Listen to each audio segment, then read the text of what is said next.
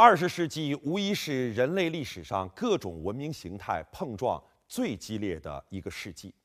中国的文化与西方世界等其他文明的交流，无论是在深度上还是在广度上，都远远超过了以往任何时代。梅兰芳顺应时代，数度走出国门，将京剧艺术推向世界。这恐怕是梅兰芳能出类拔萃，成为享有世界声誉的艺术大师的重要原因。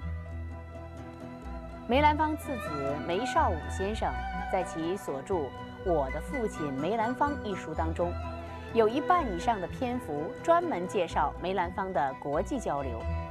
可见梅氏家族自身对于这一活动的重视。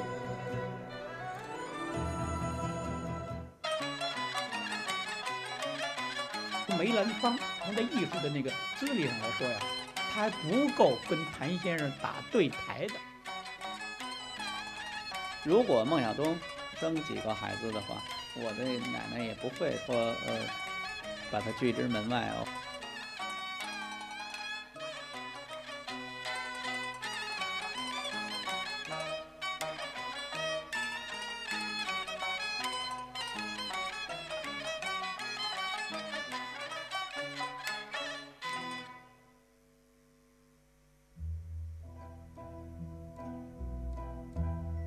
兰芳和陈延秋他们都出国，他们都呃，梅兰芳到日本、到美国、到欧洲。那么，同样呢，陈延秋也去欧洲那个呃考察。可是我一直有一个想法，我觉得梅兰芳到西方世界去，跟陈延秋到西方世界去，其实是两个完全不同的文化世界，他们的文化意义根本就根本不一样。梅兰芳是把中国京剧真正的。推向世界了，走出了国门了。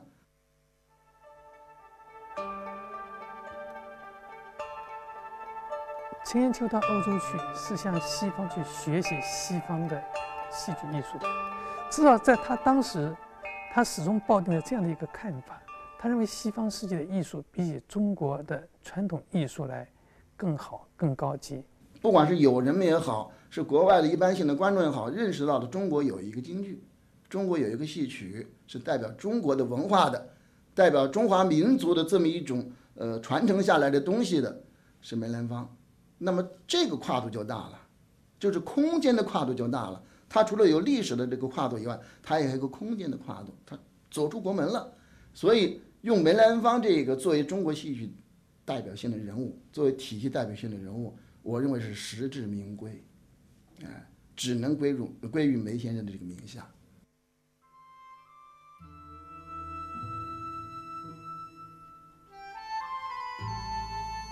解放前，梅兰芳曾四次率领剧团出访海外，一九一九年和一九二四年两度访日，一九二九年冬至一九三零年访美，一九三五年访问苏联。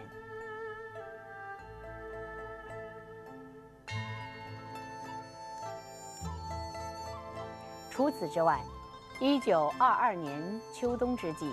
梅兰芳又曾率领一百四十余人的成华社，到实为英国殖民地的香港访问演出，也产生了很大的影响。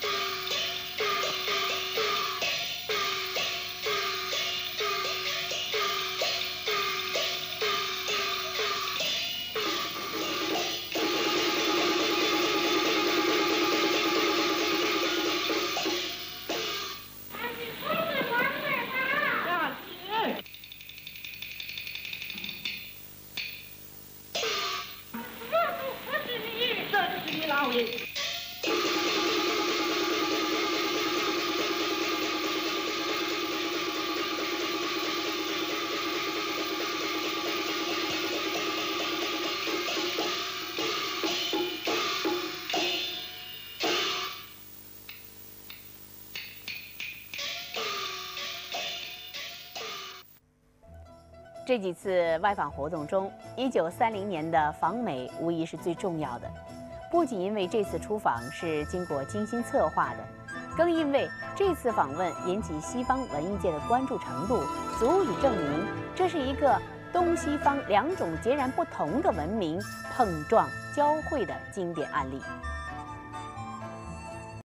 影片梅兰芳择取访美经历作为梅氏艺术生涯中的关键环节，应该说是颇中恳庆的。梅兰芳到美国是一个非常重要的文化事件，可是梅兰芳到美国是带着他自己最擅长的剧目去，带着他自己的传统剧目去，是向西方世界展现中国古典戏曲的。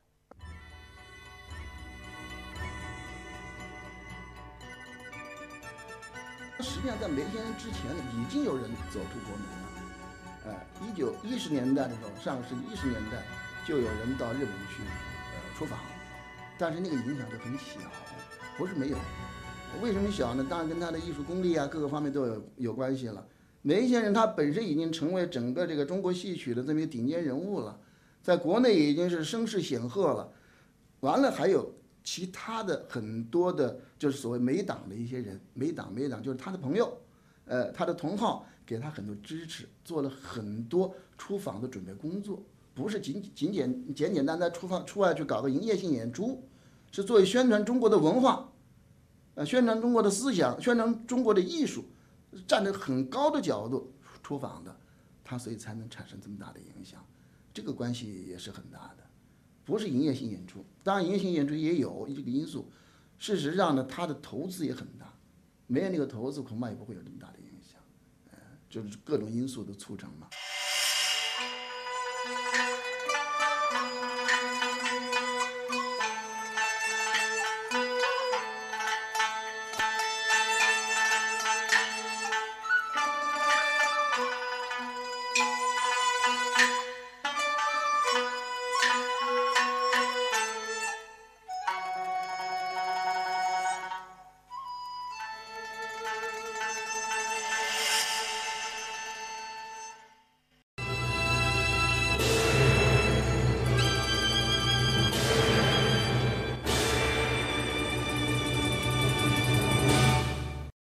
梅兰芳在百老汇的演出是成功的。期间，梅兰芳与一些西方表演艺术领域的杰出人物，如卓别林、范朋克夫妇等，结下了深厚的友谊。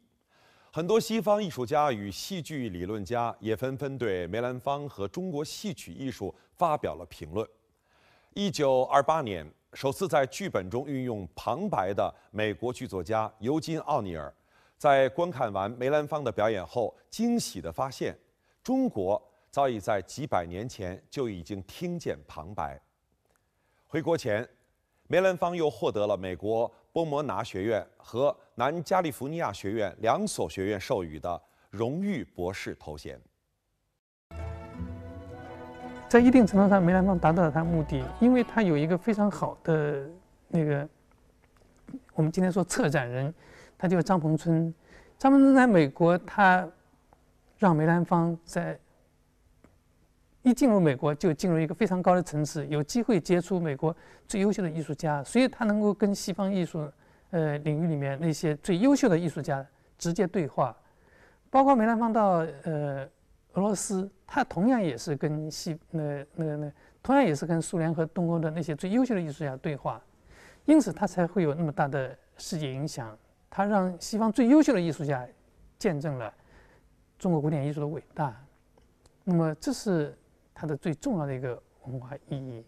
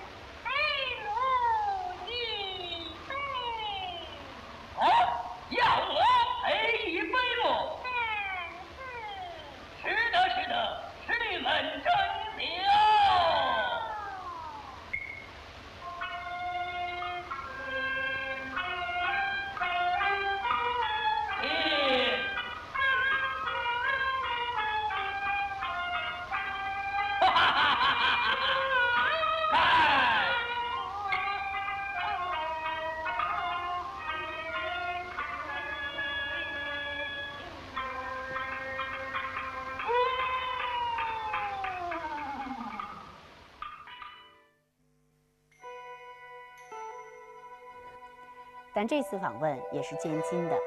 影片《梅兰芳》中，梅家靠典当房宅来筹集旅美费用的片段，虽然与事实不尽相符，但也在一定的层面上折射出这次访问在经济上的拮据。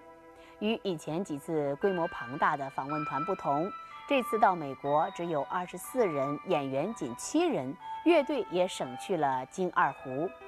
京胡伴奏徐兰元还在大鱼沙家中串演了教师爷，但是从经济上来看，并没有盈利，是亏损的。那既然是亏损，那就不是说亏损一点儿了。冯冯耿光那对他帮忙太大了，后头这这这这这这这供给他钱，节省开支，压缩人员。当初不少人应该去的，比如说王少卿。王凤清爷儿俩都应该去。当初老生王凤清啊，王凤清不能去，那王少卿这二胡也不去。所以说老生换了王少廷。没让他小生姜妙香没去成，那小生就软了。那是为了压缩开支嘛。如此紧张的人员编制。齐如山却依然陪伴在梅兰芳的身边。回国后撰写了《梅兰芳游美记》，全面记录了这次访问。说到齐如山与这次访问，影片《梅兰芳》中还穿插了一个非常有趣的故事。我要孟小冬离开梅兰芳，立即马上。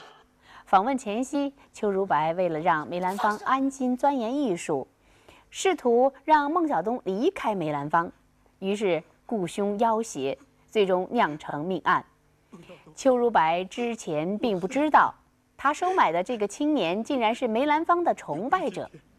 这个年轻人想让孟小冬离开梅兰芳，又有他自己的目的。故事可谓是离奇，剧情也颇为跌宕。这个故事在现实中是否有依据呢？而它的真实情况又是怎样的呢？当初。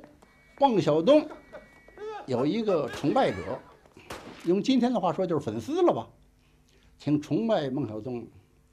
后来梅孟结合以后，孟小冬就舞台上很少演出了，大伙儿也议论，甭管大事正道消息、小道消息，都怀疑他们梅孟结合了。但是这消息封锁的挺紧、挺严实，一般。外头是不知道的，所以这个小青年呢，就想借此机会敲诈梅兰芳，但是他不知道是在住在冯公馆，就上无良大人胡同敲诈梅兰芳。这事梅兰芳也没见到这位，孟小冬也没见到这几位。敲诈多少钱？后来中间还出了人，这一。说我陪你去，怎么怎么着？这个小伙子编套瞎话，我在等后来，他沉不住气了，凶相毕露，甚至掏出枪来了威胁。最后看事情不对，可能是就是报了警了。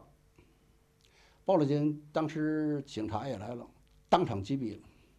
他躲在屋里头，也有枪眼。这个事后虽然当场击。击毙，可能是张作霖批示的，一定要处决。枭首示众，在东四九条电线杆子上，人头，这个人头的照片也有，叫什么李志刚？实际上这人不叫李志刚，后来才知道叫什么。这事儿已经是整个轰动京城了。据说。后来有一位女的到那儿看了一眼，有人传说是孟小冬。梅兰芳从在艺术的那个资历上来说呀，他还不够跟谭先生打对台的。如果孟小冬生几个孩子的话，我的奶奶也不会说呃把他拒之门外哦。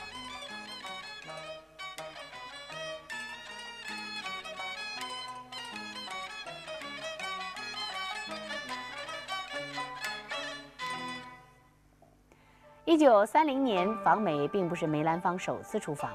一九一九年，年方二十五岁的梅兰芳第一次走出国门，率领剧团到达了日本，在东京帝国剧场演出十二场，反响强烈。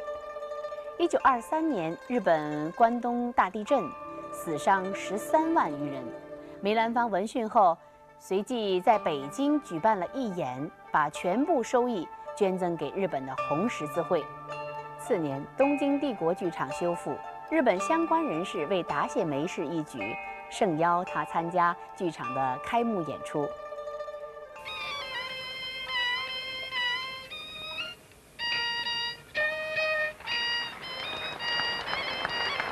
洋食館ですね。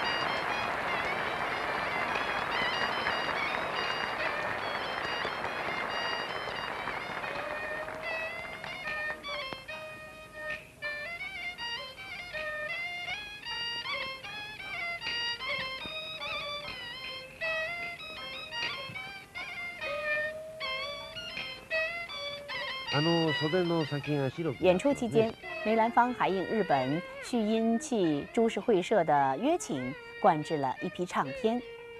经过这两次的访问，梅兰芳和他的表演艺术给日本各界留下了深刻的印象。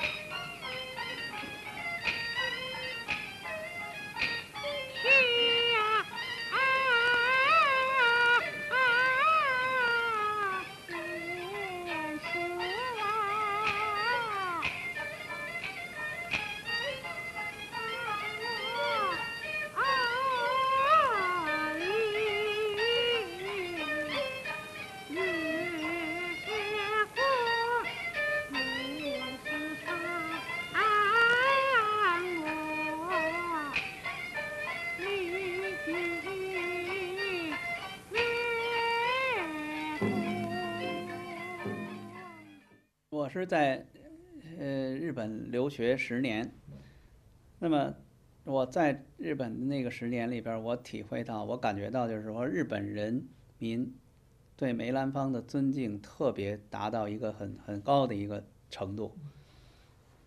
那举个例子，就是所有的中国人的人名念起来必须得是日本发音，那么只有梅兰芳。是，好像听说是李鸿章，那个时候是就是李鸿章三个字的发音，那么之后就是只有梅兰芳那三个字发音不变，在日本你说你介绍是梅兰芳，那按按那个中国的发音，这是就是一个在日本是一个很崇高的一个给你搁在一个很高的地位上才这么样对你。影片《梅兰芳》中，日本青年军官中严龙一。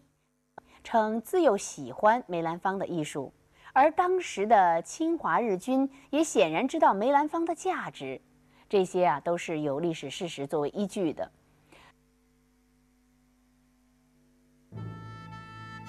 梅兰芳蓄须明志，以此来抵制为侵华日军演出，也是众所周知的事实。影片是以梅兰芳激烈的跟日本人发生对抗，塑造出一个。非常高大的民族英雄的形象为结尾的，这样的艺术化的处理和现实的梅兰芳之间是否存在着差距呢？我看过一一篇文章，这上面写着，他说梅兰芳啊，这一生啊是占水德，啊，我觉得就是说的呃很很有道理。所以很多地方人家就说梅兰芳是很柔弱，跟我提说梅兰芳说很很，我我说我同意柔，但是他并不弱，他心里头很有很很有准谱。是人人是多样性的，人性是丰富的，要坚守立场的人，他要表达出来的这种方式不一定是一样的。梅兰芳是一个非常善于处理各种各样关系的人，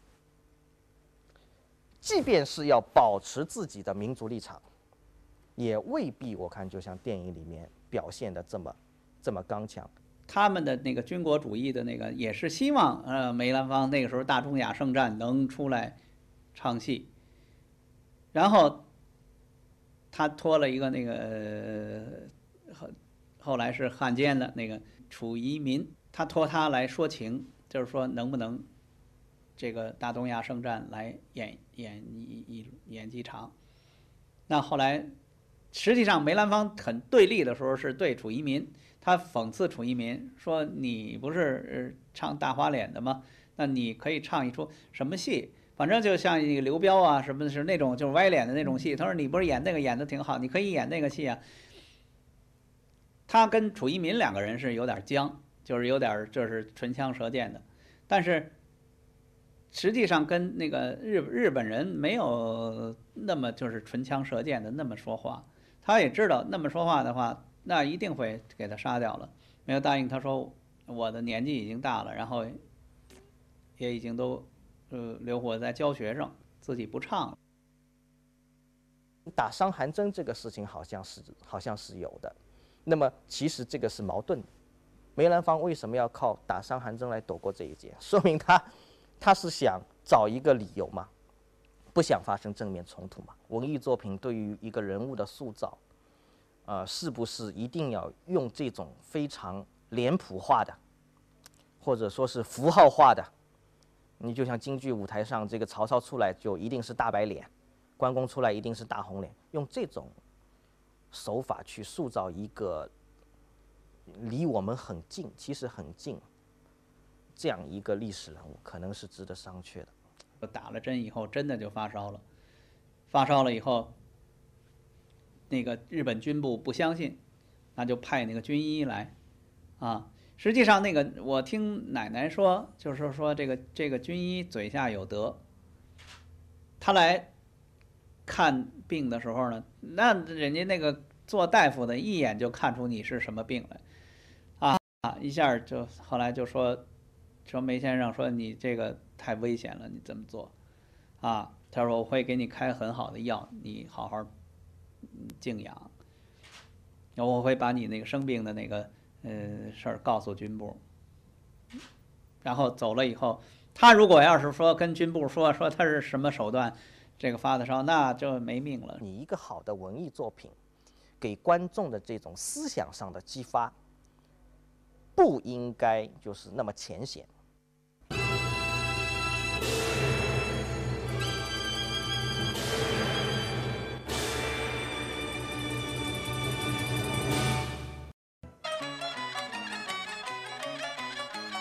方从在艺术的那个资历上来说呀，他还不够跟谭先生打对台的。如果孟小冬生几个孩子的话，我的奶奶也不会说呃把他拒之门外哦。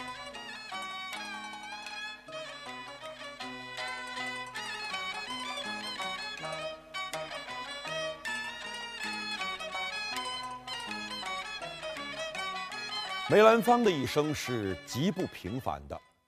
凭借着梅兰芳丰富的国际交流经验，有学者总结，苏联戏剧家斯坦尼斯拉夫斯基的表演体系、德国戏剧家布莱希特的表演体系和以梅兰芳为代表的中国传统戏曲表演体系为世界上的三大戏剧表演体系。虽然这一观点在学界仍有争论。但梅兰芳成功的外访活动，的确是中国文化与域外文明的一次高质量对话，并让世界重新评估了中国传统文化。同时，梅兰芳又是生活在时空中的平凡人。影片《梅兰芳》中贯穿着一条线索，那就是鉴于旧社会艺人社会地位的低下，梅兰芳一直肩负着提高艺人社会地位的责任，也就是剧中人十三燕说的“提吧提吧，咱们唱戏的”。影片最终塑造出一个高大全的英雄形象，也正是对这一主题的回应。